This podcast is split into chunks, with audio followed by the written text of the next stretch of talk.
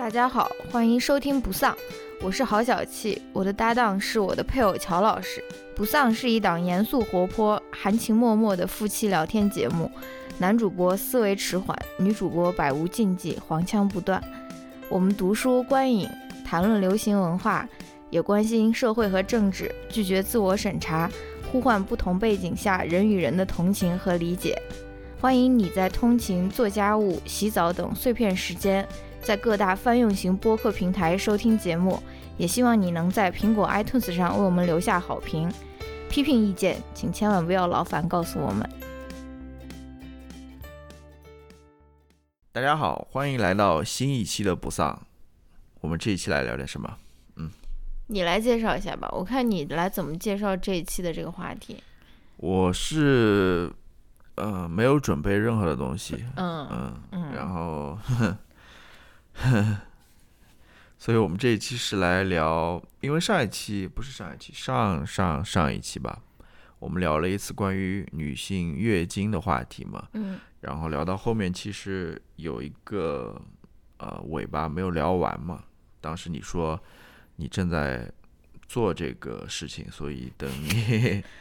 这个最后结果出来了之后，或者说什么什么叫结果出来？好像我去做了一个什么癌症的那种筛查，正在等待那种活检的那种感觉就是你你这个尝试还没有完成嘛，嗯你想等它完成了之后来给大家汇报一下这个情况。嗯，那现在这个尝试已经做的差不多了吧？是吗？就是你在你体内放置了一枚 IUD 嘛，是吧？是的，嗯，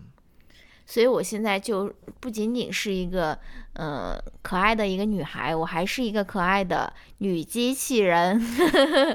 所以这这这一次的播客，我都会以机器人的那个口吻与大家进行交流，好不好？这个梗，现在这这个梗很烂，好好？你脑你的体内没有嗯那种放入东西，所以你不能够允许用机器人的这种口音来给大家。只有在体内有东西的人，除非你是嗯我的体内的确没有 没有呃外来的什么东西。只有原生态的一些东西。嗯，好，你那你再来多做一些介绍，因为后面大家就听不到男主播的声音了，因为男主播在这一期里面的存在感应该是不是会特别强的，所以你再在前面给大家，或者我们来先分享一下最近的那种心情和最近的那种。嗯，爱情日记，嗯，什么那种，我们我们都学习到了一些什么呢？我们都在生活中成长了哪一些呢？前两天吧，就是最近两天，真的说起来了，最近两天不是美国大选刚结束嘛？嗯我们录的时候，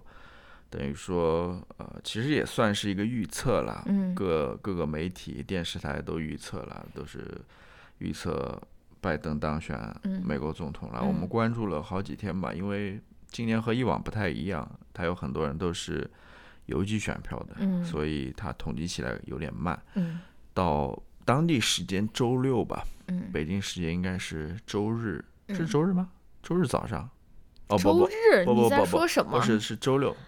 我们是哎，忘掉了。你说现在吗不是不是，我是说那个什么时候？Projection 的时候，什么时候时间出来的？那就是北京时间应该是周六的晚上。哦对，嗯，对好吧，不呃是十一点钟。那不就晚上了啊？行行行，对，就是这个事情嘛，最近就是这事情嘛。然后嗯关于这个美国大选嘛，其实也没有什么好说的，有什么好说的，嗯，好吧。是吧？然后还有还有什么事情？要不要给关心狗狗的听众，嗯，进行每次进行一下狗狗 update？它有什么好 update 的？狗狗最近，嗯，他最近出去玩了一些次，它它最近经常睡在我的位子上，这是目前最大的一个困扰，真的。我不知道，我不知道，就是各位听众家里面有没有养狗的啊？你们是怎么处理这个问题的？他非常喜欢靠着我睡，然后呢，靠着我睡呢，他就越靠越近，越靠越近，然后我每次都要给他让位子，让着让着他就睡到我枕头上去了，然后，呃，应该是昨天还是前天吧，嗯我半夜两次把它 赶下去了。哎，它现在还挺乖的。我说狗狗下去，它哎，它自己还挺自觉的，就下去了，你知道吧？然后睡了一会儿，起来之后发现，哎，怎么我它又睡在我枕头上了？然后我要么就是睡在中间，嗯，我要么就睡到另外一头去了，嗯就是很奇怪。然后你要是再再跟他说下去了，他又下去了。嗯，然后过一会儿，哎，它又睡到你身边来了，就是这一切的互动我都是全然不知的，我都是我的睡眠质量非常好，没有断续的那种。对它，它这个狗好像可能有一点变得越来越粘人了。可能嗯，对，因为以为前以前不是这样的是这样的，对吧？以前甚至夏天的时候，它它就是更愿意睡在自己的窝里面，因为比较热。但这次不知道是由于你看，我们说它，它现在毫无知觉，它就现在还在那边睡觉，就是就是因为那个呃，这次不知道是疫情的原因还是什么，我们在家里面的时间就陡然变多嘛。然后这个狗呢，哎，不是说是哎陪够了，然后晚上就可以给彼此一些空间了。陪够了以后，好像这个阈值越来越高了的感觉。就是以前它的夏天的时候，一般都是自己睡，然后冬天我们换到那个厚一点的被子的时候，他会觉得那个被子很舒服，他就会到床上睡。然后一般还睡在脚脚脚跟头那边。对他以前只睡脚跟头，对啊，现在是睡现在是睡到像上来上头必须要放在那个枕头上面，而且他他的那个占位子是非常非常厉害，你只要有一秒钟的没有没有捍卫住自己的地盘，他马上就起立，然后再把他的领地往往里面推进大概一厘米或者两厘米。对，他是要靠着你睡的，他不不是说他要背靠着你背，或者说背靠着你大腿睡。然后你比如说很有意思，你早上起不是早上起来了，你早上还在床上的时候，假如你没有给他在床边上留足够的呃空间啊，嗯它就会在那边发出嗯的那种声音。然后呢，好，那那现在我知道了，以前我还不知道。我我跟你说，我现在回想起来，以前养狗的时候，它半夜里啊，它经常会在你床边，它就在那边嗯嗯，就发出这种 闷声啊，就在那边很小声的在那边有一点抱怨的感觉。以前我总觉得它是要出去尿尿，你知道吗？嗯有一段时间我还经常半夜两三点钟带它出去尿尿，你知道吧？然后现在我明白了，现在我明白了，其实他就是说我要上床，对，你你给我让一个位子，你知道吗？是的，然后好，现在知道了，那我给他让位子，对吧？我 把身子往里面缩一缩，给他床边上留出点位子，他就咚跳下来，然后跑到你的枕头边上，嗯，然后咚，他现在体重很很重，你知道吗？那个声音咚一下子，collapse，他就倒下来，嗯然后睡在你的枕头上面。就现在现在就是这种样子，嗯。嗯，有点，就不知道各位有没有这种情况啊？对吧？这这这也是跟我们的养狗的这个方法有关了。我们不是一个会去那种规训狗的那种人，人家就是还是什么送到学校去，要拿那种毕业证书啊，或者然后会那种一百种那种那种嗯叫什么那种那种叫啥 表演啊，什么握手、坐下或者什么，我们好像没有。我们对我们的狗要求是非常低的，可能这个也是这个也是我们以后育儿的一个写照吧。我就是对我对我的狗真的是没有任何的要求，我不指望它做任何事情，我不指望它成为多么性格多么优秀的狗。我说，why？为什么当一个狗还要去上那些学校？就是跟我们的这个育狗理念可能有关，所以我们现在就要承受它的这种后果嘛。它就是非常骄纵的一个那种性格嘛啊。对，但是也其实对，没没什么大不了。其实人我是没有什么大不了的，乔老师的睡眠 受到了一些影响。其实人跟狗的关系，我觉得，嗯，跟人跟人的关系还是挺像的。嗯，说实话，也挺像。对，因为我们对我们彼此对彼此也没有什么要求，就是那种有有时候也会回反思这个问题，嗯 就是你其实有的时候你对你的狗还是怎么说呢，有一点期望的吧，至少是 不是不是，你你知道我的我指的期望是什么？比如说出去遛它的时候，它能听话一点，对吧？啊我要往东边走，你就往东边走，嗯，不要就是我往东边走，你要往西边走，就 稍微。呃，顺从一点，跟随性跟随有点跟随，但是我们狗完全不是这样的，所以有的时候也会也会想说，你让它去遵守你给它下的那些指令或者那些要求，是不是有点有点没有意义？嗯你你跟他争什么的，对吧？嗯嗯他他要去玩的话，你就陪他去多玩一会儿，或者什么之类的。嗯就是 其实是是这样子的，你你跟人人相处不也是这样吗？嗯就是别人他的想法可能不如你意吧，嗯嗯。那你怎么去？哎，这个还有说到一个，今天我我想到我我看到的一个话题是关于育儿的，我不知道为什么在豆瓣上面刷到，他们说就是什么十岁之前还是十二岁之前那种小孩的表现，呃，家长的那种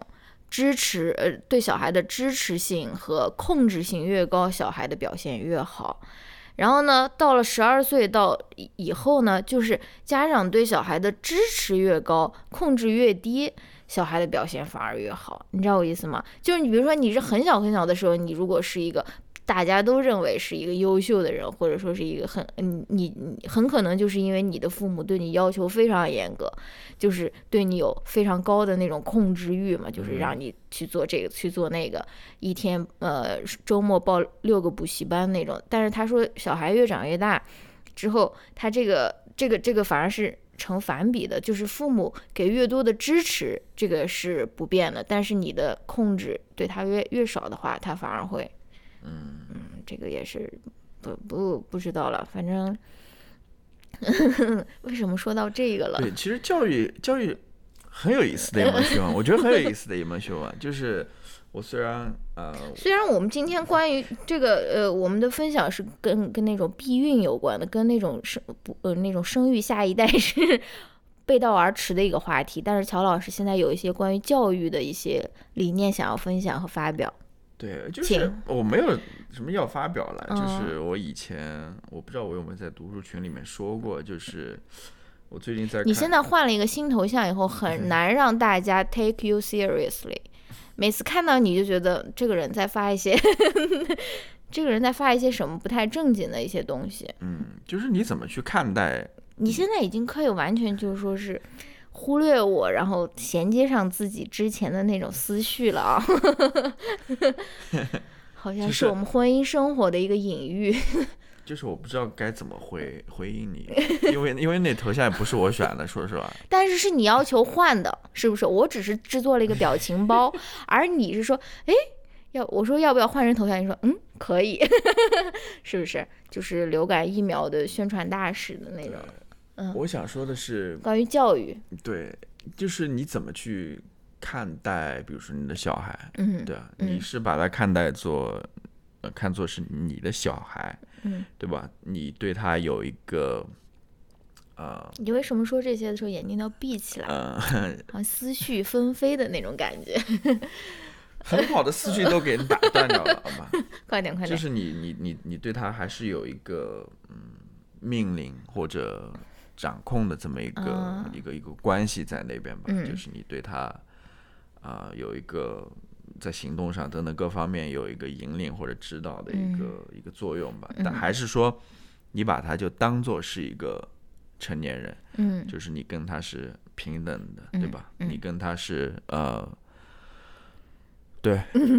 就是都是什么事情都是商量或者怎么样的，就是很有意思吧？我觉得，嗯，我也不知道了，我我只是，我只是，呃，因为因为怎么说呢？其实关于教育，很多地方或者很多人，他们有他们是有很多那种运动的，啊，我知道，我知道，对，就是他们有甚至有那种儿童的 liberation，就是儿童解放运动，对，就是很就是说，再小的小孩你要给他自由。对对对，是的，是的，是这样的，就是嗯，他们会会有很多跟一般的那种传统的那种呃大众或者普大大多数人 所所执行那套教育教育观是不一样的，就是他们嗯有很多呃尝试在那边，嗯我觉得很有意思嗯。他们出来最后培养出来小孩也都很好嘛，对吧？也没有说出太大的问题，就是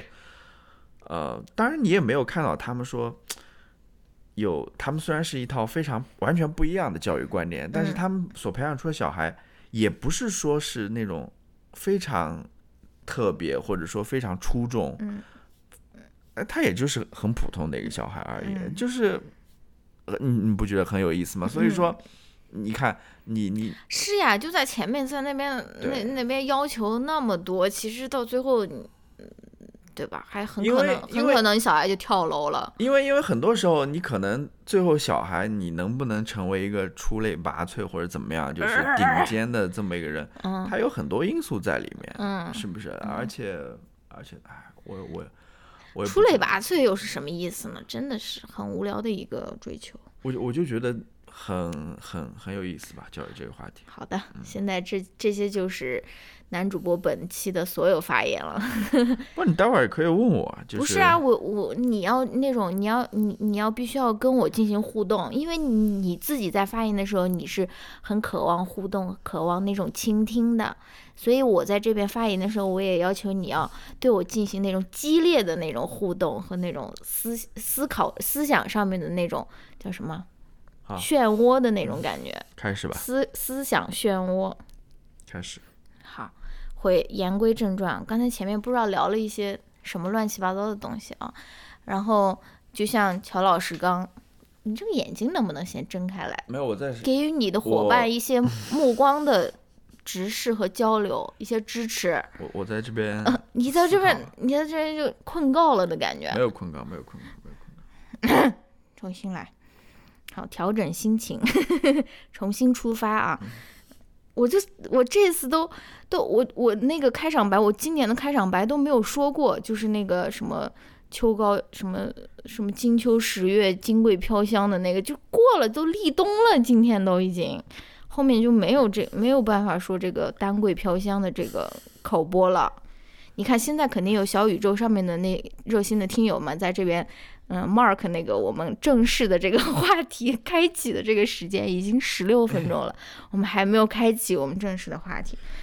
其实我特别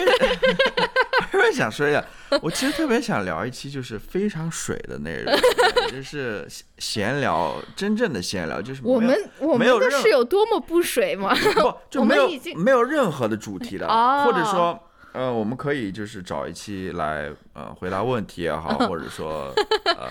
就是 就是让那个想要标那个正式话题开始的那个人，就一直到听完了还没有对，把那个 time stamp 标出来。就是就是来来一些随机的问题，然后或者随机的话题，我们在在就是录之前是完全不知道的，他就他就在节目录的过程当中随机出现出现在我们眼前，让我们去对他进行回应也好，或者说回答也好。不如就来一期老乔评热搜怎么样？我觉得这个评热搜这个好像符合你的这个嗯你的这个要求，嗯就是非常我们提前不看，然后我们就开始，好好，第那那那个会有很多都说不出来。第五次开始我们正式的这个话题啊，就嗯像开头说的，这一期是我想要跟大家分享我的嗯放置这个 IUD 的一个经经历吧，然后包括我先想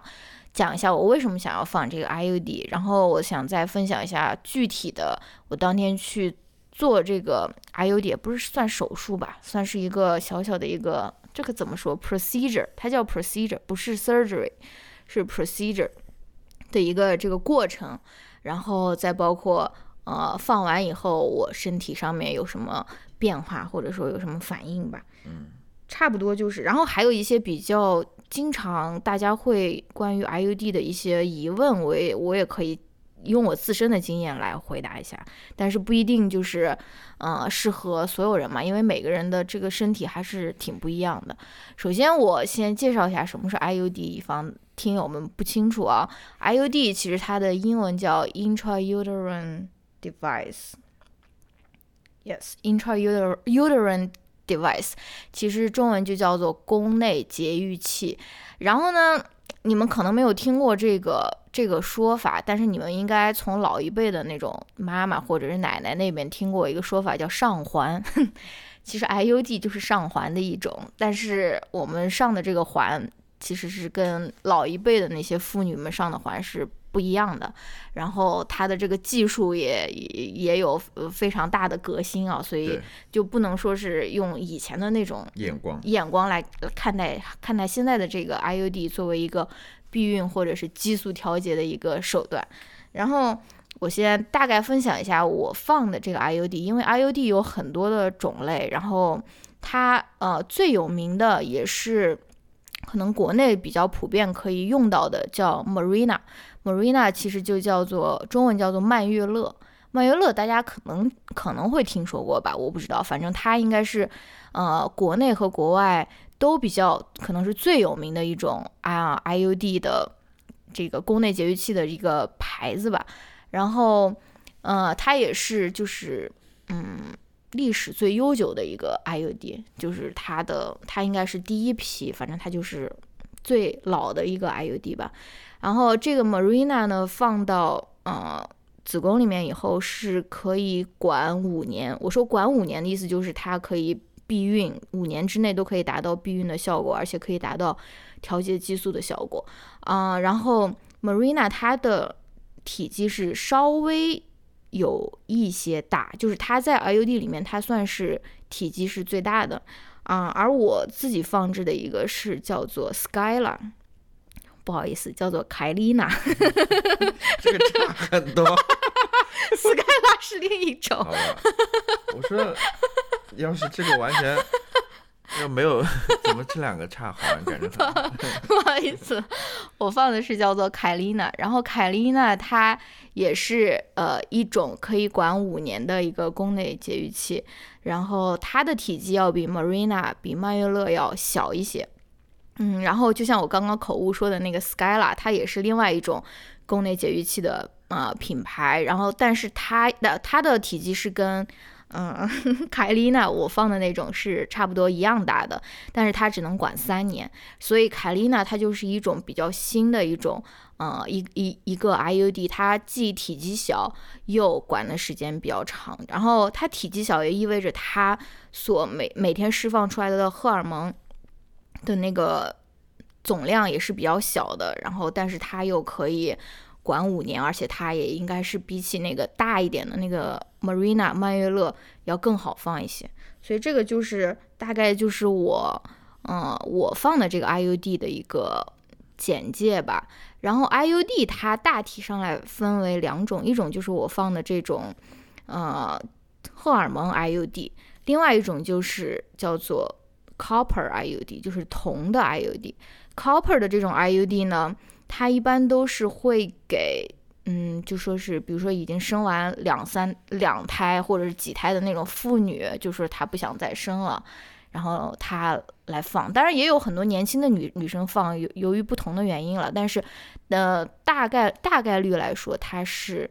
嗯，给那种已婚已育的那种妇女，她想要进行一种避孕，她不想再生小孩了，他们就会放一个这个铜的 IUD。这个铜的 IUD 可以在体内放十到十二年，所以是还是有点时间有点长的。但是一般来说，嗯，如果你年龄比较小的话，那个而且你还没有生育，然后你也以后有生育的意愿的话，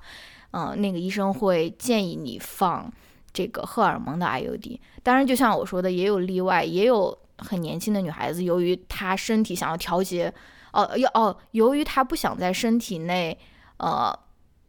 注入任何的荷尔蒙，因为铜的是没有任何荷尔蒙的，所以她就会选择用铜的这个 IUD。所以，嗯，我说的这个都是一个大大概率上面的一个事件。嗯嗯，你有没有什么想要补充的？啊，没有，暂时没有。啊。但是没有，我到最后我可以说两句了，我有一点想法。嗯，好的，好了，好像这个这个差不多就介绍完了吧？是的，是的，是的。好吧，介绍的还比较清楚吧？对，IUD 就是如果大家不知道，就是一个 T 字形的一个小的一个装置，然后它在尾部，它的尾部会有一个呃，那个医生给你做的时候会给你留下一段线头，这样子你自己就也可以。检查 就是，嗯嗯，检查你的 IUD 在不在那个位置，然后通过你触摸那个线头，反正它就是一个非常小。我记得我去医院，嗯，问的时候，那医生就从他的那个钥匙链上面拿拿拿拿下来说，哎，你来看一看，就是这么小一个东西，非常小非常小，就是对，就是 就是一个 T 字形的一个，大概有没有个两厘米，可能都就是。那个 T 横的 T 和竖的 T，我感觉好可能都没有两厘米，嗯，挺小的一个东西吧。好，你还是没有什么要分享的，是吧？嗯，没有，那你那你替大家有没有一些，比如说我没有讲清楚的疑，没有我觉得那种疑问啊，或者说什么我？觉得你讲的很清楚了，就是几哦种 RUD 的类型。嗯其实如果大家就是，呃，对，这边只是咱们只是做一个简单的一个介绍了，是的是的类似于也不是推广介绍，我们也不是要呃推广大家去做，就是嗯，经验的一个分享嘛。对，其实如果如果你自己真的感兴趣的话，你应该去收集更多的资料，对吧？或者或者是去找更专业的人，医生啊什么之类去嗯咨询这类事情。对对，因为我在 YouTube 上面，我就是去做我这个 IUD 这个 procedure 之前，我是看了非常非常非常非常多的分享，几乎穷尽了，就是几几乎那段时间就感觉把那个上面的所有的那种关于 IUD 的视频都看完了，但是就是呃。其实中文中文世界里面关于这个的分享真的很少，我只知道有一个博主叫 NJ，我们以前也看过他的视频，他分享过，就那么一条。然后，嗯，可能在国内这个做这个也不是特别的普遍普遍是的，是的，是的，啊。没错。但是，但是嗯，我怎么想呢？我我又要说一些可能 有点你说不好听的话了，嗯对吧？嗯，其实这个 procedure 只是一个非常小的一个 procedure，对吧？它其实各方面的它的益处大家也很清楚、很明白，嗯是不是？它其实在一定程度上是解放了女性的，嗯对吧？嗯。但是我就在想，为什么国内类似于这种的，好像还没有真正我知道了，可能。但另外就是，我想说什么呢？你没有一句话是说的完整的一句话。我想，说的是，嗯呃，很多时候我们都会说，哎，为什么像比如说像以前我们也谈论过，像、呃棉条这类东西，对吧？嗯像避孕药这类东西，嗯那个应该是短效避孕短效避孕药。嗯然后像呃 IUD 这类东西，嗯其实都是能够给女性带来便利的这样子东西。嗯嗯但是在国内似乎它没有真正的被推广开来，或者说嗯推广推广，或者说没有更多人去谈论这件事情也好，嗯或者说没有，比如说这些呃专业的人，嗯他们去呃介绍这个，或者说推荐这个东西，嗯嗯呃，我就想为什么会这样？我我我我我我我会想到的是说啊，可能国内是不是现在还是一个嗯比较处于呃发展的这样一个阶段，对吧？嗯毕竟跟这些发达国家可能还有一定嗯距离上面的呃差距啊，或者什么。嗯但是我又想到了一回事，就是说，加油力这些东西很早就有了，是的正如你你你你刚刚所说的，其实呃，我们的母亲辈或者说我们奶奶辈，他们嗯都在用这些东西。嗯这里面当然要提到说，他们用的可能，比如说像我们母亲辈，嗯，他们要所谓的上环嘛，对吧？嗯嗯它其实跟我刚刚所说的给女性带带来呃解放，或者说完全是相反的嗯，一回事。是的，其实他们很多人可能自己的意为为。了是为了这个计划生育，他们是嗯被强行的带去、去要求上环，当然这个是另外一回事情了。嗯那一方面是这个，其实 IUD 在我们生活当中其实已经早就出现了、嗯啊，对吧？是的，另外一方面，我就在想，国内现在那种所谓的这种小的 procedure，啊就是它嗯不是一个手术这种东西，嗯你比如说像这种微整形，我就知倒倒是倒是遍地都是，是吧？遍地开花。是不是？我就在想，这肯定就不是说一个技术上的问题，对吧？嗯或者说一个，呃，对，所以这个问题就有就就你又堵死了一扇我们以后那种带货的那种大门啊！这问题就有意思了。你不想去搞一个 Botox 吗？我我我没有这个想法，我没有这个想法。嗯呃，同样是对自己身体上面做一些改变，或者是为什么大家对于好像现在对于比如说这种微整形就嗯很容易接受，但是。嗯关于另外一方面，比如说这种女性的呃便利的这一方面，关于嗯女性生殖或者生育的这一方面，嗯好像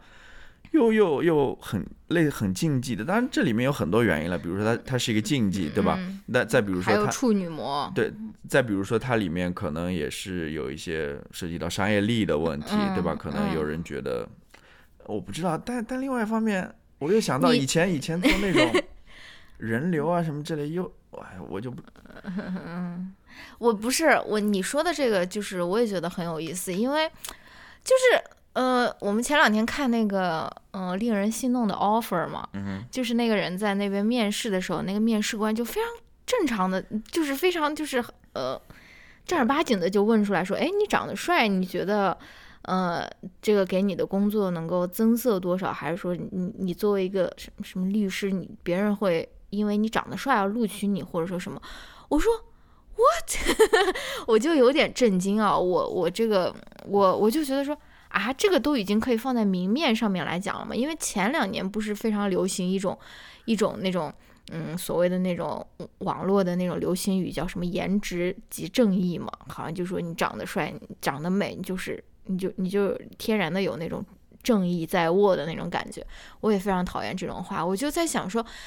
就是颜值这种跟工作能力可能完全不搭边的事情，都可以在这边面试上被堂而皇之的在这边问啊，更不要说你的呃生育意愿，或者你的婚史，或者说你现在有没有小孩，就是这种可能跟你的这个工作效率，或者说你的这个工作还真的有点关系的这种，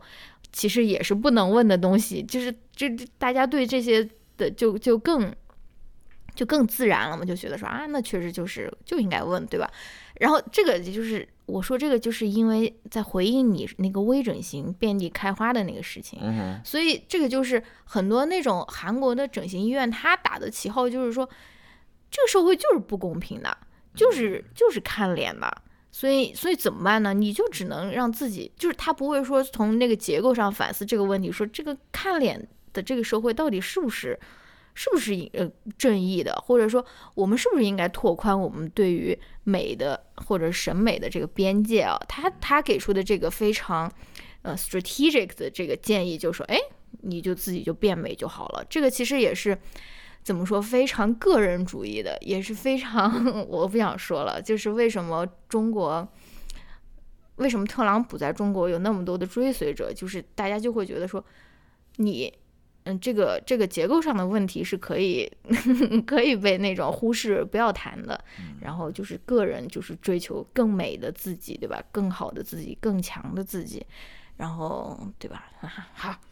怎么又说到这边了？对啊，你让我说的嘛，你让我说，我就会说到这些东西嘛，你知道吗？好的，我我的确觉得这个话题挺有意思的，就是嗯为什么像我刚刚提到那些给女性带来便利的东西，没有能够成功的在国内这样推广出去，嗯，就是大家的顾虑在那边，或者说嗯。在执行的这个过程当中有哪些困难在那边？嗯。呃，我不知道啦，嗯。我其实也很对这个很好奇啦，就是如果大家有什么想法的话，也可以跟我们交流啊，或者什么之类的。嗯好，一段闲聊过后，进入第二个主题，就是我为什么想要去放这个 IUD。嗯，它跟其他的避孕的手段相比，有什么优点和缺点吧？然后呢，首先我想说一点，就是我之前是大概三年多吧，我都我都是一直在那种口服短效避孕药的，因为就像我在那个月经的那一期说过的，我是一个非常非常严重的一个痛经的一个人，就是痛到吐啊，或者说经常就是痛到要去医院的那种感觉，而且当时不仅有这种。呃，不，就 IUD 啊，避孕药就不用说了，连止痛药这种事情也是不可能是，嗯嗯，是是父母会说啊，吃一点止痛药吧，或者说是，我我也我也是对止痛药也是非常有迷思的这种啊，最多就是吃一点什么什么乌鸡白凤丸，which is nothing，就是根本没有没有任何的帮助，然后喝什么红糖水啊也是没有什么帮助，然后所以为了解决我这个痛经的问题，我其实是之前是一直在口服那个呃短效避孕药的，短效避孕药。就是每天要定时的服用，就是你每天每个月大概有三周的时间，你每天都要在每某一个时刻服用一颗短效避孕药。这个就是短效避孕药的一个原理。短效避孕药它是基本上是由孕酮和雌激素组成的，就是非常小的一颗药片，但是它里面的组成的呃因素不是组成的物质 叫什么？成分成分是孕酮和雌激素，然后呃，它就是通过让你不排卵，然后也同时软化你的宫颈，还是硬化你的宫颈，使精子不能着床，然后来达到一个避孕的效果。就像我之前说的，短效避孕药，其它其实的嗯那个避孕成功率不是那么高，大概只有百分之九十一左右，百分之九十一到九十三左右。然后它嗯避孕不成功的原因，其实并不是因为这个药没有效果，而是因为大家可能有的时候不能够按时的服药。然后这个其实就是我的一个呃一个想要换成从避孕药换到 IUD 的一个原因吧。其实我还算是一个非常非常严谨的一个人，我这么服药三年，哪怕在国际航班上都在那边算计算时差，对吧？头脑风暴。这个服用避孕药的，就是我，我算是一个非常有 commitment 的人，我甚至没有一次漏服，我没有一次漏服过我的药片。但是，嗯嗯，但是我同时我也是觉得每天定时吃药是一个很麻烦的事情。比如说以前我们还可以去看电影的时候，就是会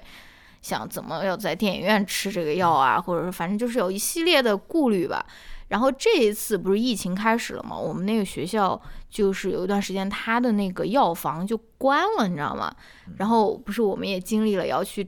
打电话，要去换找药房，然后换药房，然后要让还要 renew 我的这个嗯医嘱，就因为它这个是叫什么处方药嘛，所以就是一系列，就是我就觉得很麻烦，就是如果这个药房关了。那那那你你后面一个月你就没有药了，而且你你这个你的这个荷尔蒙就会怎么有怎样的变化，或者说是怎样啊？我就觉得这是一件很麻烦的一件事情。其实怎么说呢？你这个麻烦跟比如说你以 前呃什么措施都不采取的话，对吧？痛经的麻烦那个其实相比起来还好一点。是是是。但是你 怎么说呢？这个人吧，人一旦这个 被惯了，就是。对对，还有我还有一个考虑，我还有一个考虑就是，万一就是我的医保，比如说断了一段时间，因为因为不是每一个每每个暑假我都有那个我都有工作的嘛，就是 teaching 不是每个暑假都是。不不不，呃，那个是医保是可以一直连着的，它那跟你暑假你有没有工作是没有关系的，但是很多时候你在这个。交接的时候，就是医保交接的时候，有很多哦，是的，很多很啰嗦的事，有有些啰嗦吧，就是嗯，你比如说，对对对，就是里面有很多嗯，很多你用你所所说的话，就有点麻烦嘛，嗯，是的，还是有点麻烦，嗯，就想找一个更更方便的一个一个措施嘛，是的，然后然后呢，还有就是今年我去嗯妇科检查的时候，然后那个医生就跟我说。哎，你的这个，他问我你妈妈有没有高血压？我说，哎，我妈还真有高血压。然后他说，你这个血压，我的血压虽然说是正常吧，但是是属于正常里面比较高的那种，就是说在那种，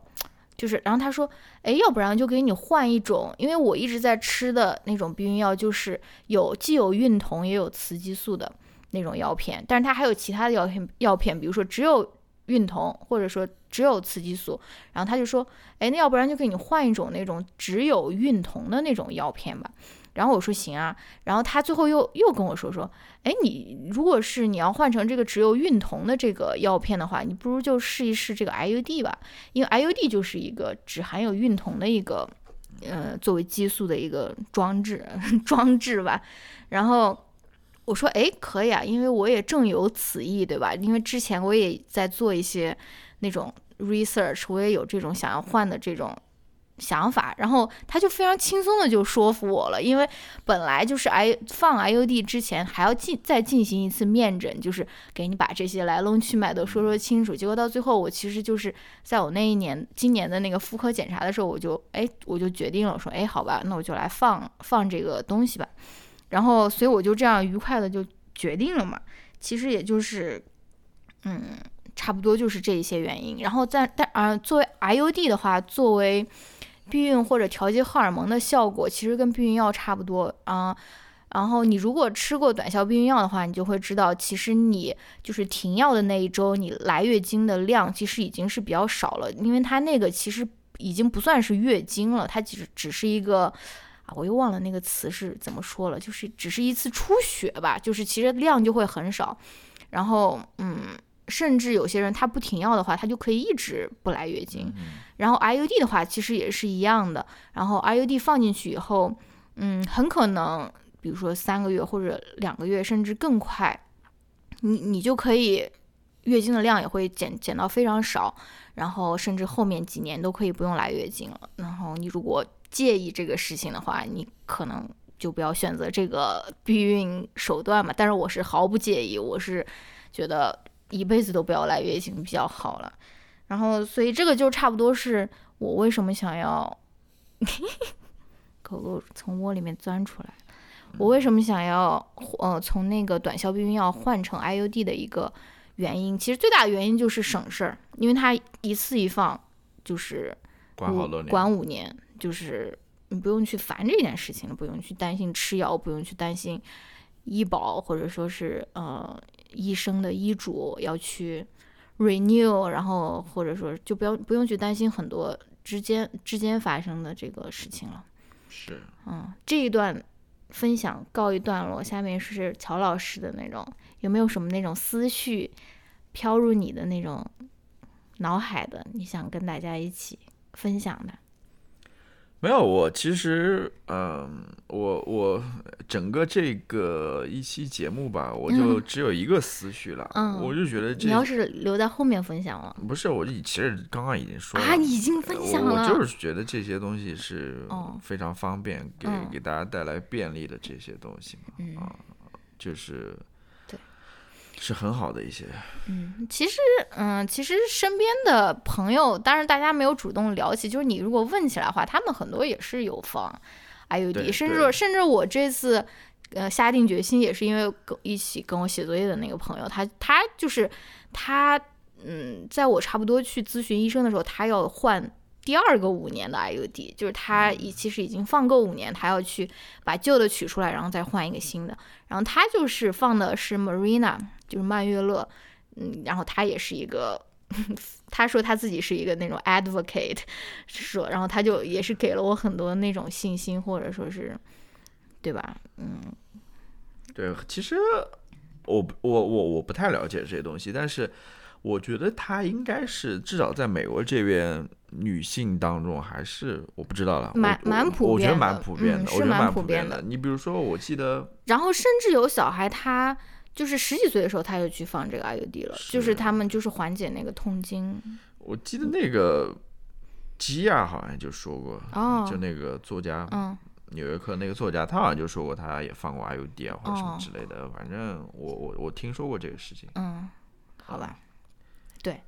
嗯，好，那下面我就给大家具体分享一下那种比较露骨的，其实没有，其实很就是很简单的一个小的一个，你要说手术也好或者什么也好，是非常非常小的一个，是，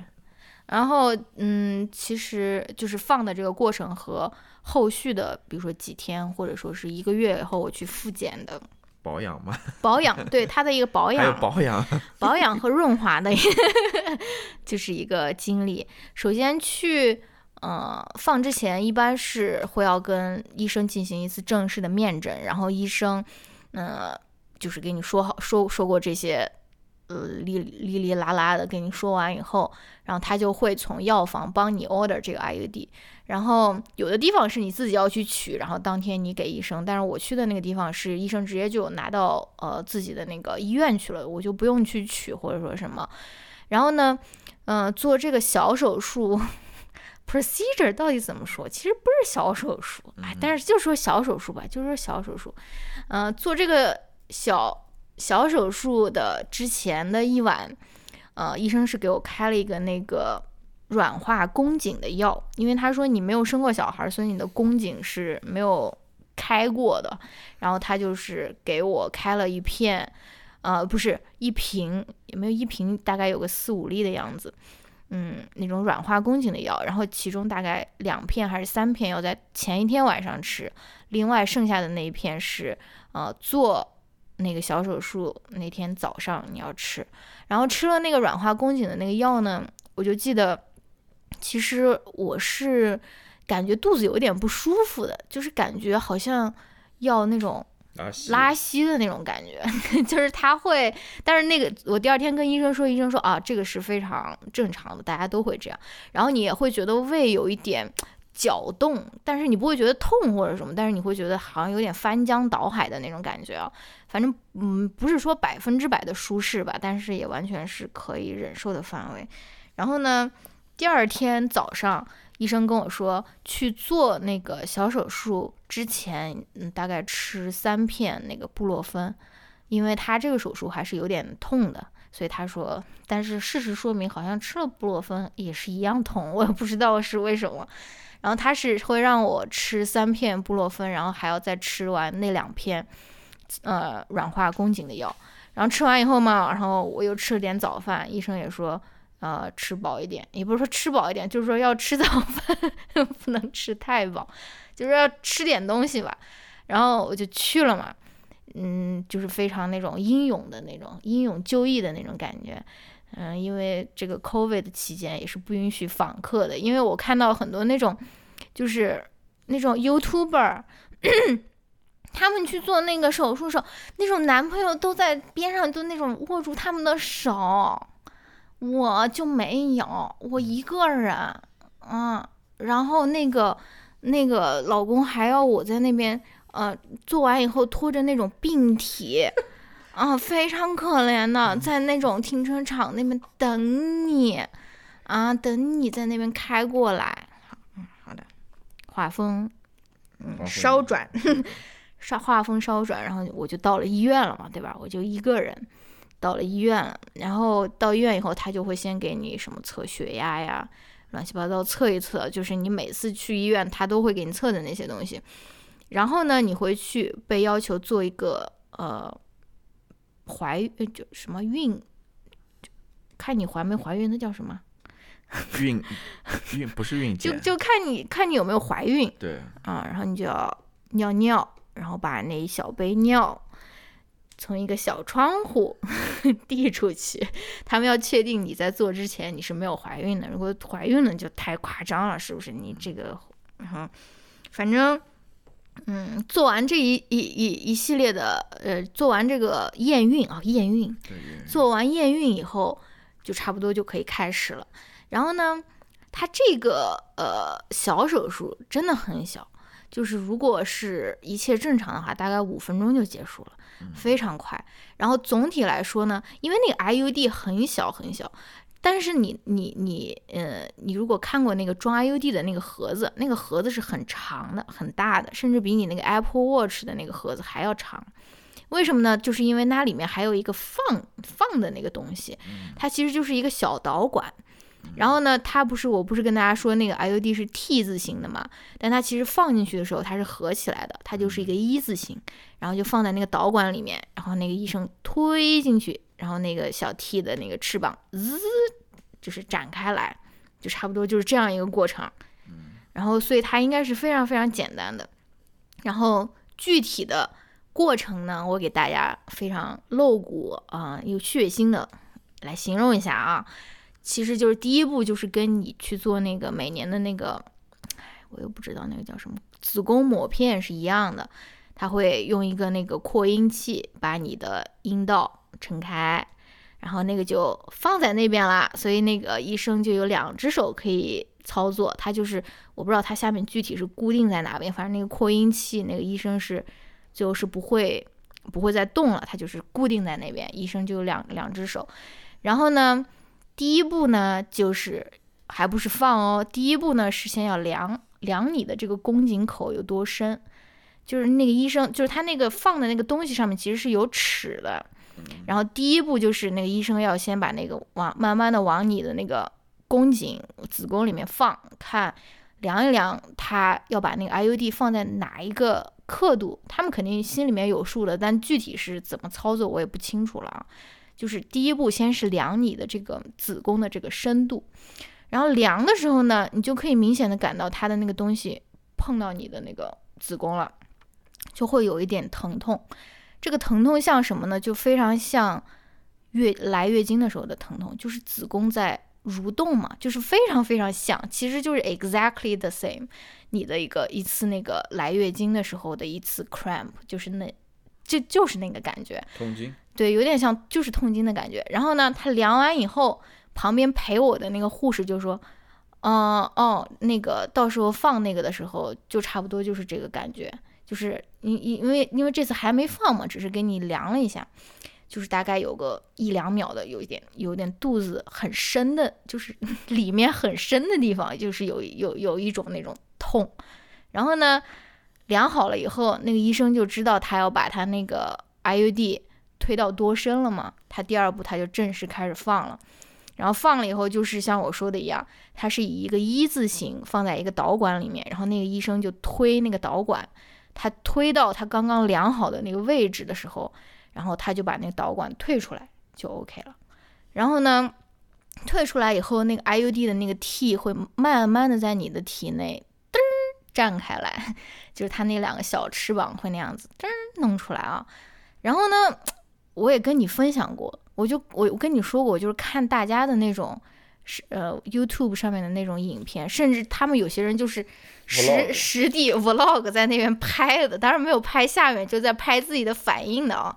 他们都很快，但到我那儿呢，我不知道是那个老太太的那个眼神不太好还是什么，就是放了一段时间，就是我就是我躺在那边，那个头上面有一个那个加菲猫的那个图啊，就是他还是专门给你鼓励打气的，因为你躺在那边能看到头上的那个房顶的那个图，呃，天花板上那个图。我就感觉我在那盯了很长时间，然后那个老太太她自己也很困惑，但她也要假装镇静。她就在说：“哎呀，你这个子宫好像尤其的小。”她说：“哎，还好我们选的是这个凯丽娜，就比较小号的。如果放那个曼月乐的话，可能都放不进去的那种啊。”我也不知道是怎么回事了，可能我的就是骨骼清奇吧。反正就是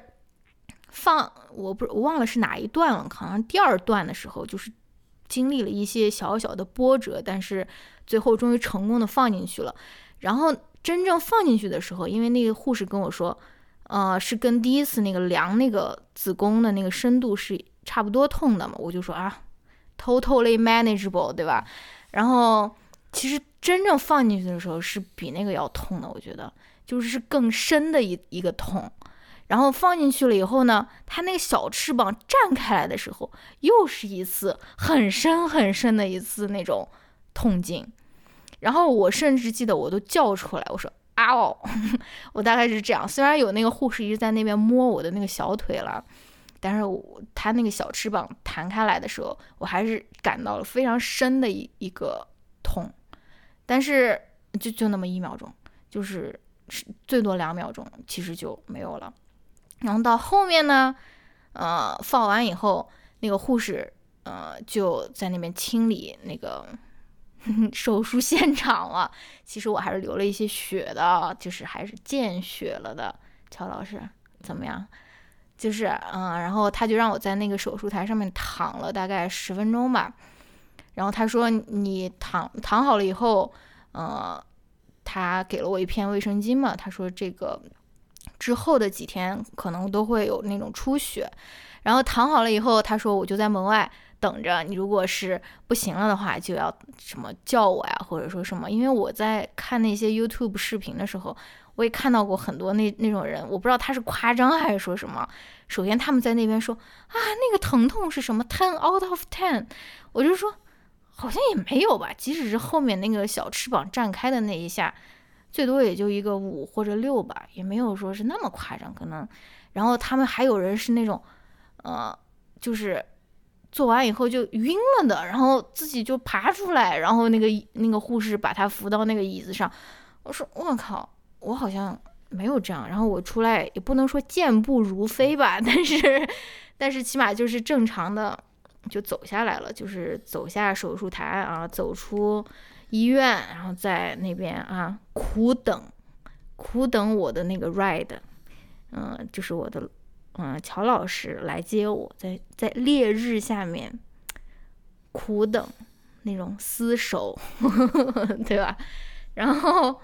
对，这个这个就是差不多就是这个过程。然后呢，在放完这个 IUD 的那一天，呃，其实都是有一些呃。有一些痛经一样的那种疼痛的。哎，这种疼痛我其实很长时间没有经历过了。然后我就是放完 IUD 的那一天，我就又经历了那种疼痛，然后就又一次我又为自己的那种智慧而感到那种骄傲。我就说啊，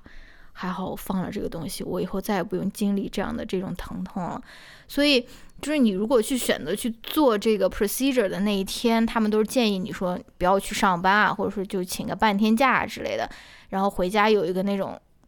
加热毯或者说是那种热水袋，就是嗯，就是捂一下肚子吧。反正就是那一天，嗯，有一些那种像痛经第一天的那种不适感，但是我觉得没有痛经那么严重。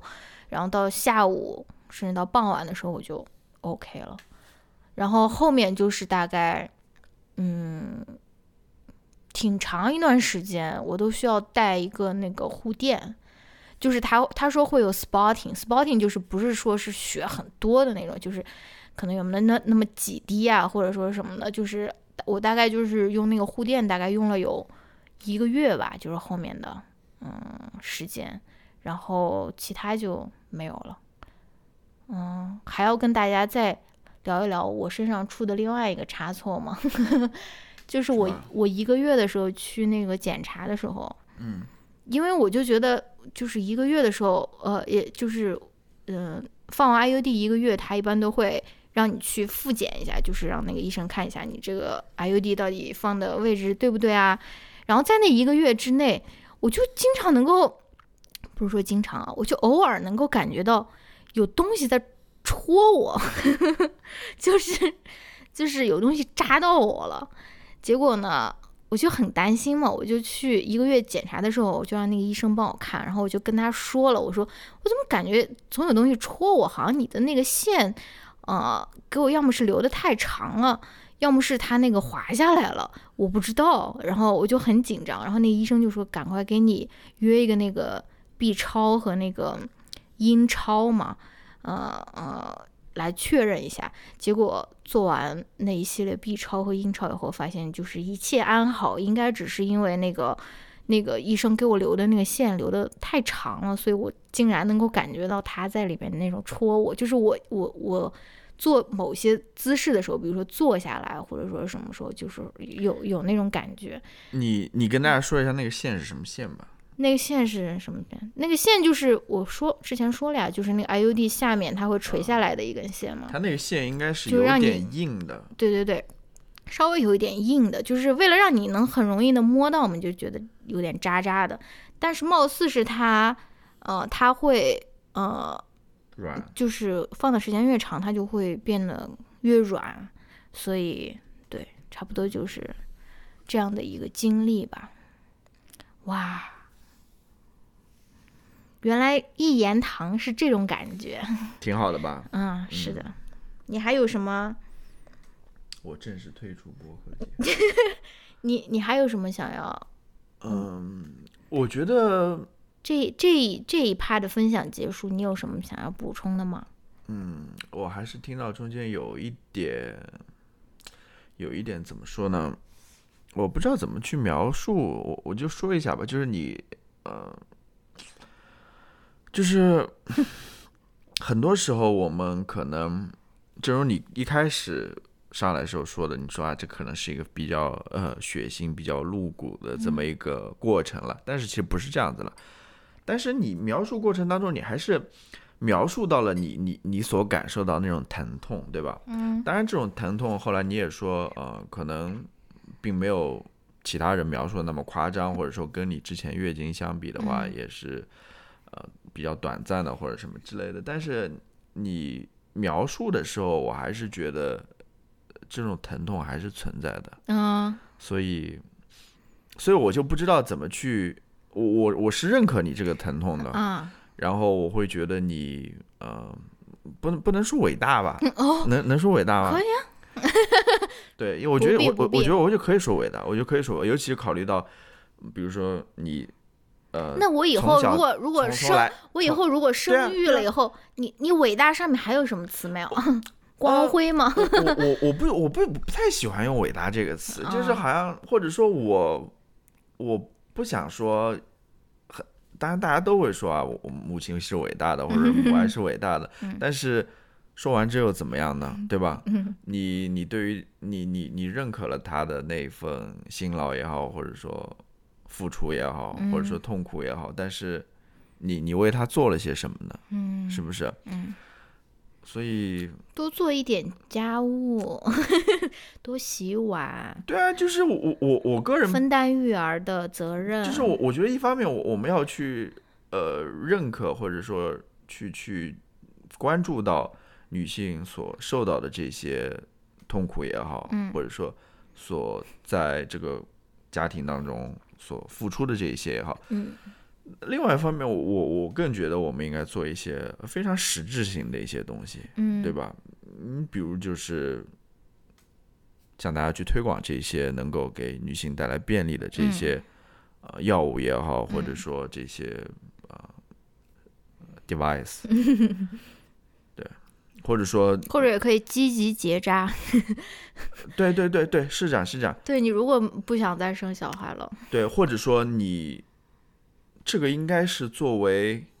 生理健康课吗？你是说？生理健康课是一方面啦，嗯我我这边也要提提另外一件事情了，就是你嗯没说了。嗯这个 IUD 其实在美国这边放，当然它是一个医保的价格了，就是它最后实际是多少价格我们也不清楚，嗯，它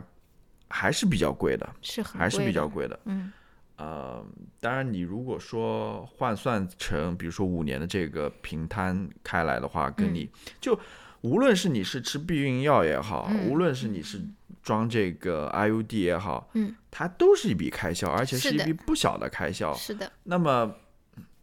在美国这边，他们就会说，这个应该是呃，作为就说医保要涵盖这些。对医医保一定要涵盖这些东西的，嗯就是而且你不能够说因为就是它应该是你就是。对，就是让每个人，都能够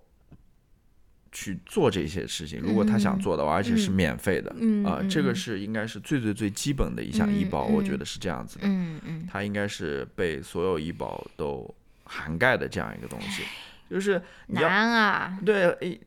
其实我我想在，美国和中国有不同的困难。对啊，我我想说的是，嗯我更希望去谈论这些非常实际的东西。你嗯比如说，我要去推广这些东西的话，嗯对吧？谁来买单，嗯对吧？嗯或者说，应该让女性自己买单，我觉得不应该这样子的，嗯我觉得应该是让。应该是免费的，对于女嗯性来说都应该是免费的。她们嗯想去做的话，就可以去做这件事情。嗯啊，因为这个就是让女性平等的一件事情嘛，嗯，对？吧？嗯，让人人都平等的一件事情。对啊，其实就是对自己生育权或者不生育权的一种掌控嘛。你你不能说你不能说男性男性没有这回事情，你就哎，嗯就是就是很多时候我就觉得说啊、要说一些别的了，就是说，嗯，很多时候我会觉得为什么在社会也好，或者说在这个国家也好，嗯。做决策的这些位置上面，嗯。一定要有女性的一个原因，嗯。对吧？很多时候，比如说这次那个美国副总统嗯。是叫，Kamala 对 Harris，Kamala Harris，我我把它记反了，我差一点。对，她的意义虽然就她的意义就是她作为第一个女性副总统，嗯。对吧？嗯第一个女性美国副总统了。当然，在嗯世界其他地方，呃，已经有很多女性的呃首相也好，或者嗯说总理也好，或者嗯说那种呃最高领导人也好。嗯当然，这也是另外一回事情了。就是你你你作为一个最高的领导人，他嗯很多时候。它只是一个象征的意义，对吧？你嗯你其实要看下面具体的情况，比如嗯说在呃政府的各个阶层，在政府的各个呃岗位或者说部门当中，女嗯性这种做决策的人，她到底占多少？嗯我想说的是什么呢？就是说为什么要有女性身份在里面的一个重要的原因，就是说，可能只有她们也才能理解女性的这样子的一个处境也好，嗯或者什么也好，嗯对吧？还有一方面就是说，我觉得有女性做决策者的话，她是能够去创建一个更平等的或者更公平的一个社会了。嗯因为很多事情其实男性在男性是没办法 get 到的。嗯，你比如说在家庭当中，因为很多时候整个一个民生问题嗯都是跟你家庭有关的。嗯你比如说谁去养老，对吧？嗯啊、谁去，呃比如说养老问题，比如说教育问题，嗯呃，比如说你这个呃生生活上面的各个问题，对吧？嗯嗯其实很多事情都是女性在里面操劳。嗯，对吧？嗯那男性其实他们他们懂什么？他们也不了解什么，也不知道什么，不知道说家里呃每个月，比如说买菜啊，或者说这些 水电费要多少钱，对吧？也不知道自己老人生活的怎么样，然后对自己小孩的教育也不管的，也不知道他们嗯呃在教育当中都面临怎样的困难，或者说 困境什么的。我当然我是说的比较呃极端一点了，但现实情况可能也差不多就是这样的。很多时候都是女性在这边嗯关注这些事情，或者说负责这些事情，嗯是不是？嗯，那另外一方面，你在制定这个决策的对给这个社会制定这些政策的时候，又都是那些根本就不了解这些 事物的人，嗯这些具体问题的人在那边做这些决策，嗯这就是一个很很矛盾的一个事情呀。到最后，这个社会就是很有问题的。嗯可能男性更多关注的是什么权利啊、金嗯钱啊、利益啊什么之类的。嗯，恰恰这个是作为普通人来说，可能跟他们生活很很很很遥远的一件事情，对吧？嗯你他妈 就是 呃亏了几十个亿、几百个亿，跟我跟我有什么屁关系？一点关系都没有。我关心的是我小孩有没有接受好的教育，或者说嗯我我我要看病的话，能不能看得起，或者什么之类的。嗯我想到是这些比较嗯有点遥远的问题了嗯啊。嗯嗯嗯嗯，就我我我是一个比较实际的人，嗯，我是一个比较实嗯嗯当然，我还是想回到最 最开始我说的那一点，嗯最初的梦想不是最初的梦想，就是说，呃，你在刚刚讲那个很详细的那个过程当中，嗯嗯，我是了解到或者认识到你所经历的那样一个痛苦的过程。是不是应该开车来快一点的？对对对对对对，的确是，的确是，我想想是是是这么一回事。嗯，我如果说有机会的话，我肯定会开快一点。不必，当然，就是让我另外一个想法，就是说，嗯这也是我们去讲述自己的故事的一个嗯，重要的意义吧。是的，啊你不讲出来，没有人会真正的去了解他的，嗯真正地去理解他。嗯而且怎么说呢？而且讲这个故事的时候，还有一个最重要的原因，就是说你一定要非常真诚的，或者说很嗯诚实的去讲这个故事。嗯你不能说啊，它可能是一个比较。在某些人看来有一点禁忌的一个话题，你就嗯选择去不讲，或者说嗯有些部部分你觉得不好意思讲，你就去不讲，对吧？嗯或者有的时候你会觉得说，嗯，好像会让人觉得不太舒适，你就去不去讲。嗯但是恰恰这些东西是最重要的啊、嗯最关键、最根本的嗯啊、你所以你一定要去啊、比较呃诚实吧，比较是的，比较真实的去描述你的个人经历吧。是的，嗯，说的很对。然后，那这边，呃，呃，既然乔老师刚刚已经在我身上用了“伟大的”这个词，那我也来就是恭维一下乔老师啊。因为虽然我觉得，就说是这个你做这个，你你你做这个 IUD，或者你采取任何的对自己主宰自己身体的手段，都是跟你的伴侣没有任何关系的。你不你不用说啊，问一问我的男朋友同不同意我去做，我是觉得不用问啊。然后，但是乔老师也是给了我一些很多的那种 moral support，对吧？就是你首先对，因为你的这个 bar 是很高的，我觉得就是能够做到你这样的人，你你这样子的人，就是没有偏见的对待这种我去做的这些乱七八糟这种事情，其实已经是比较你能想象，我如果跟我爸或者我外公分享这种详细的，他们肯定说。干嘛要搞这些东西？是不是就是，嗯，可能他们连我，比如说，如果痛经的时候吃个避孕药，不是吃个那个呃止痛药，都要有有点那种微词的那种感觉的。就是我感觉你也是一个，好吧？好，就说到这边。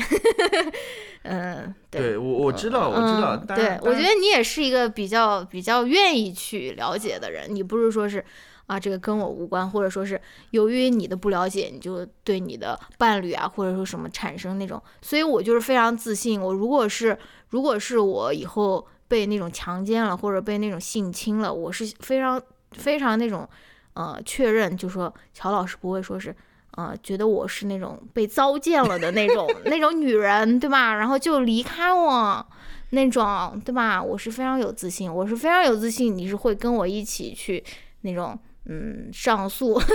不是去去去告那个人的，对吧？所以这方面我对自己也是没有什么羞耻。然后，但是这这这这种就是这种没脸没皮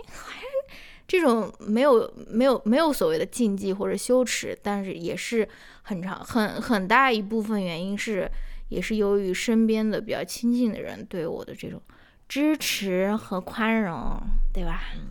那我知道了，就是我我我可以谈谈我个人的一些想法了。嗯，呃，首先一方面就是我对于这些事情，当然也是在你的普及之下了，我对于他们有很多的了解，就是可能有一些顾虑或者什么，我就早已经打消了或者什么，对吧？当然，呃，另外一方面的话，也正如我。刚开始所说的就是，我觉得这个是解放女性的一个事情嘛。当然，我我是毫无疑问我是会支持他的嘛，对吧？然后另外一方面，最关键的一方面怎么说呢？正如你所说的，其实他跟我是没有关系的。嗯啊，就是做这个决定，嗯，是跟我没有任何关系的。是我我我甚至，当然我我我可能有的时候也会去。我我可能还是会有一些问题或者什么之类，当然如果说有的话，对吧？但是我后来又觉得说，我觉得我没必要问这些问题，啊，对吧？我后来又想，我说，嗯，一方面我相信，呃，这么一项技术吧，就是我觉得因为很多人都试过了嘛，我是对这个技术有信心的。另外一方面，我也是，呃。对你自对你有信心的，就是说，我觉得你肯定了解的比我更多。嗯，你对自己你要做什么事情，你自己是心里清楚的或者明白的。嗯，我能做的是什么呢？我能做的只是说，呃呃，去支持你，对吧？嗯，或者说，万一以后有什么问题的话，还是支持你嘛，对吧？去去帮助你解决这些问题嘛。就是，对我就觉得我在这个事情上面。在在你做这个决定上面，我其实没有什么要说的，或者说，对，没有什么太要说的。呃，我不会说有时候啊，你要不要再考虑一下，或者说你要不要再想一想啊？呃，你，我觉得这个就是这这其实是很很小的一件事情了。我觉得它其实不是一个多么多么大的一件事情，真的，所以我也没有考虑那么多，说实话。好的。说的非常好，哦，我好忘忘记说了一个非常重要的关于 IUD 的信息，就是我说它管五年，但是你随时都可以拿出来，就是你比如说你一个月，然后你就突然想要生育了，你就可以一个月就把它拿出来。当然这个钱在我这边看来就是花的不太值啊，但是你你你当然有医保就不说了，就是这个这个是随时可以可以取出的，而且取出的过程听说是。嗯，无痛的，就是像一个那种呃普通的一个那个子宫，我又忘了那叫什么抹片抹片抹片的那个一样，就是没有什么疼痛的。然后呢，最后我也想就是最后一个点跟大家聊一下，因为我很明显我现在把这个 IUD 放好已经两个多月了吧，嗯，很明显我现在是非常快乐，挺挺喜欢的啊。但是呢，我觉得应该给大家说一下它。并不是，就是没有任何一项避孕手段是百分之百完美的，就是你都是要根据自己的这个你自己的这个自身的条件，或者说你自己的诉求去选择。比如说像我，我不仅有避孕的诉求，我还有就是调节荷尔蒙，就是说治痛经的这个诉求。你如果没有这个诉求，你你没有嗯关于痛经的困扰的话，你可能也就没有必要选择这个避孕方式。所以就是。呃，如果你有痛经或者是那种经前综合症，就是那种 PMS，比如说是小腹胀痛、乳房胀痛啊那种，你觉得很困扰的话，呃，就像我之前一样，我觉得这个是很好的一件一个事情，你你起码可以去跟医生咨询一下，去问一下这件事情。但是就是关于 IUD 的很多，嗯，网上的那种评论，很多人也会分享他们的那种 IUD horror story，就是你如果上网去查一下，你就会。你就会有时候可能会觉得非常害怕，就比如说有人放了 IUD，但还是怀孕了，然后还有什么宫外孕啊，或者说什么，当然这是非常非常小的比例，但是也不代表它不存在，对吧？然后还有些人，就是我看过一个。呃，博主的一个视频，就是他非常神，他说什么，他就是一直能够感觉到那个 IUD，他能够摸到还是什么，我不知道，反正他最后就取出来了。我之前我之前就看到过，我不知道在哪儿看到，就是有人写的，他说他的 IUD 好像是歪掉了，还掉出来了，反正又这种事情，就是就是说它不是一个，也不是一个百分之百的，对对对，绝对的有效的一个措施，是的，是的之类的，是的，嗯，而且有些人他还会。长痘，比如说，因为它毕竟是一个荷尔蒙调节的一个呃东西吧。如果你本身就是嗯比较容易长痘的体质，嗯，那你有可能也会在这个初期，尤其是你的身体正在适应这个东西的初期，你可能会长痘啊，或者说什么。但是，嗯，但是一般来说，就是不管用短效避孕药还是用任何的那种调节荷尔蒙的那种避孕的手段，其实它都是会在长期的。一个比较长的一个那个 timeline 上面，它是会调节你的荷尔蒙分配的，所以可能是你放刚刚放上 IUD 的那个初期，你可能你如果是呃之前没有在吃避孕药，或者说是第一次有这个激素加到你的那个身体里面的话，你可能会有爆痘啊，或者说因为我也看到有人有有这样的这个分享嘛，就是说脸上会长痘啊，但是我也没有，我也没有长痘。我可能长了一颗痘吧，但是不知道是是不是这个 IUD 的原因，就是很难讲啊。但是，呃呃，长痘或者说是也是一个比较经常被提起的一个副作用。然后另外一个副作用，也不是说副作用，这个其实不是一个副作用，就是很多人就是在服用那种呃避孕药的时候也会问说会不会长胖，这个就是。这个是我不是很在意的一件事情，而且，嗯，你如果见过那个避孕药的药片的话，你就会知道它有多小。它其实每天服用的这个这个雌激素和孕激素的量是非常非常非常小的。然后，因为我这样最近在观看一些那种 transgender YouTuber 的那种视频，他们分享他们每天，比如说你是呃男跨女，就是你生理性别是男，然后你最后跨成。跨成了女性，然后你要嗯使用那种激素的话，他们使用的那个量，我觉得才可能是真正造成体重上涨或者说变胖的那种量，因为他们使用的那种，有些人使用的那种激素，他们是就是像那种身体乳一样，你每天要在那种胳膊上面涂，然后大腿根部在那边涂，就是那个量才真正的是挺多的，然后比起一个小小的药片，当然我可能也长胖了，也但是。也不知道是不是这个 这个的原因，还是就是吃的比较多，疫情期间就是那种户外运动不够的原因。反正这个我也是不太，我我也是不是不太 care，是完全不 care 的一一个对我来说的一个副作用，所谓的副作用吧。然后对，而且现在的避孕药也已经就是发展了很很长时间了，也也不是说是。最开始的那种，嗯，真的会让你非常显著的那种长胖啊，或者说什么，哎，当然长胖不长胖有什么关系？好吧，好吧，差不多就是这样的。啊，嗯，对，好就是我觉得我我对我觉得很精彩，就是我想说，就是这也只是一个经验的分享了，也没有说要大家去做啊，或者说不做啊，或者什么之类，这完全都取决于你自己，或者说。